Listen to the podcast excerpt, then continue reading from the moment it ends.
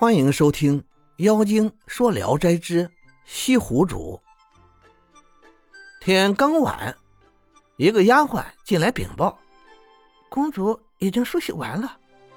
于是领着陈生去新房。忽然声管齐鸣，台阶上铺着花毯，门前堂上、篱笆墙边，到处都挂着灯笼，几十个妖艳的女子扶着公主和陈生交拜。蓝色的香气充满殿庭。交拜完，陈生和公主相互搀扶着进入床帐，十分恩爱。陈生说：“寄身在外的人，平素没来拜见，玷污了您的芳心，免于被杀，已经很幸运了。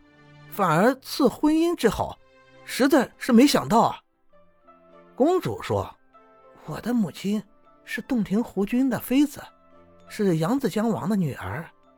去年她回娘家，偶然在湖上游着，被刘健射中，承蒙您相救，又赐刀伤药，我们全家都非常感激，一直记在心中。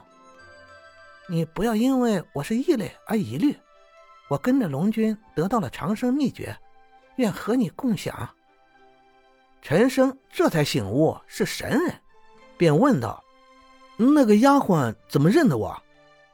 公主说：“那天在湖中的船上，曾有条小鱼衔着龙尾，就是这个丫鬟了。”陈生又问：“既然你不杀我，为什么又迟迟不放我走呢？”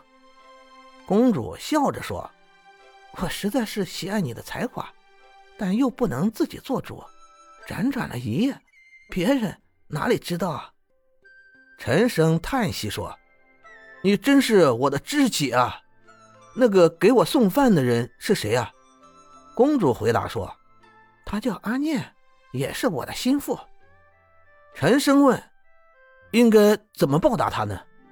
公主笑着说：“他侍奉您的日子还长着呢，慢慢再报答他也不迟。”陈生又问：“大王在哪里啊？”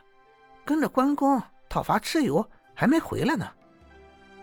过了几天，陈生担忧家里得不到消息，会十分挂念，便先写了封平安家信，派自己的童仆送去。家里的人听说陈生在洞庭湖翻了船，妻子已经带了一年多的孝了。童仆回来才知道他没死，但音讯隔绝，终究还是怕陈生难以返回。又过了半年，陈生突然回来了，衣服马匹都非常漂亮，口袋里装满了宝玉。从此，陈生家资万贯，声色豪华，那些富贵大家都比不上。在后来的七八年里，陈生生了五个儿子，天天设宴招待客人，房屋饮食都穷极奢侈丰盛。有人问陈生的经历，陈生都详细叙述，一点儿也不隐瞒。有个和陈生同年就要好的朋友梁子俊，在南方做官十几年，回家时路过洞庭湖，见一只画船，雕栏红窗，笙歌悠扬，缓缓地飘荡在烟波之中，不时有个美人推开窗子往外眺望。梁子俊往船中望了望，见一个少年男子未戴帽子，盘腿坐在船上，旁边有个十五六岁的美丽女子，正在给他按摩。梁子俊以为必定是这一带的大官，但随从却很少，又仔细打量了一下，却原来是陈明宇。梁子俊不觉倚着船栏杆大声叫他，陈生听到喊声。命停船，出来到船头上邀请梁子俊过船来。梁子俊见船内剩菜满桌，酒物仍浓。陈生立刻命将残席撤去，只一会儿，便有三五个美丽的丫鬟捧上酒来，泡上好茶，山珍海味纷纷摆了上来，都是没有见过的。梁子俊惊讶地说：“十年不见。”怎么竟然富贵到如此程度？陈生笑着说：“你小看穷书生不能发迹吗？刚才和你一块喝酒的是谁啊？是我的妻子。梁子俊更感惊异：“你带着家眷要去哪里啊？往西方去。”梁子俊还要再问，陈生急忙命奏乐劝酒。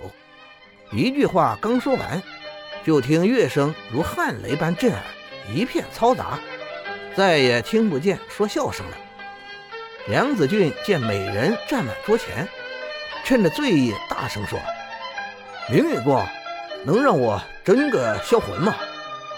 陈生笑着说：“你醉了，但有点足够买个美妾的钱，可以赠送给老朋友。”于是命丫鬟送上明珠一颗，说道：“凭这个不难买个美女，以说明我不是吝啬的人。”说完告辞说：“小事紧迫，来不及跟老朋友久聚了，把梁子俊送过船去。”陈生的船便解开缆绳，径自走了。梁子俊回来后，到陈生家里探望，见陈生正和客人喝酒，心中越发惊疑，便问：“昨天还在洞庭湖，怎么这么快就回来了？”陈生回答说：“没有的事啊。”梁子俊便追述了当时的情景，满座人都惊骇不已。陈生笑着说：“你弄错了，我难道会有分身术吗？”大家都很惊异，但终究不解是什么缘故。后来，陈生活到八十一岁时去世，下葬时，人们惊讶棺材太轻，打开一看，只是一具空棺而已。感谢您的收听，您的支持是我持续创作的最大动力。如果喜欢，请关注订阅，朋友们，我们下期再见。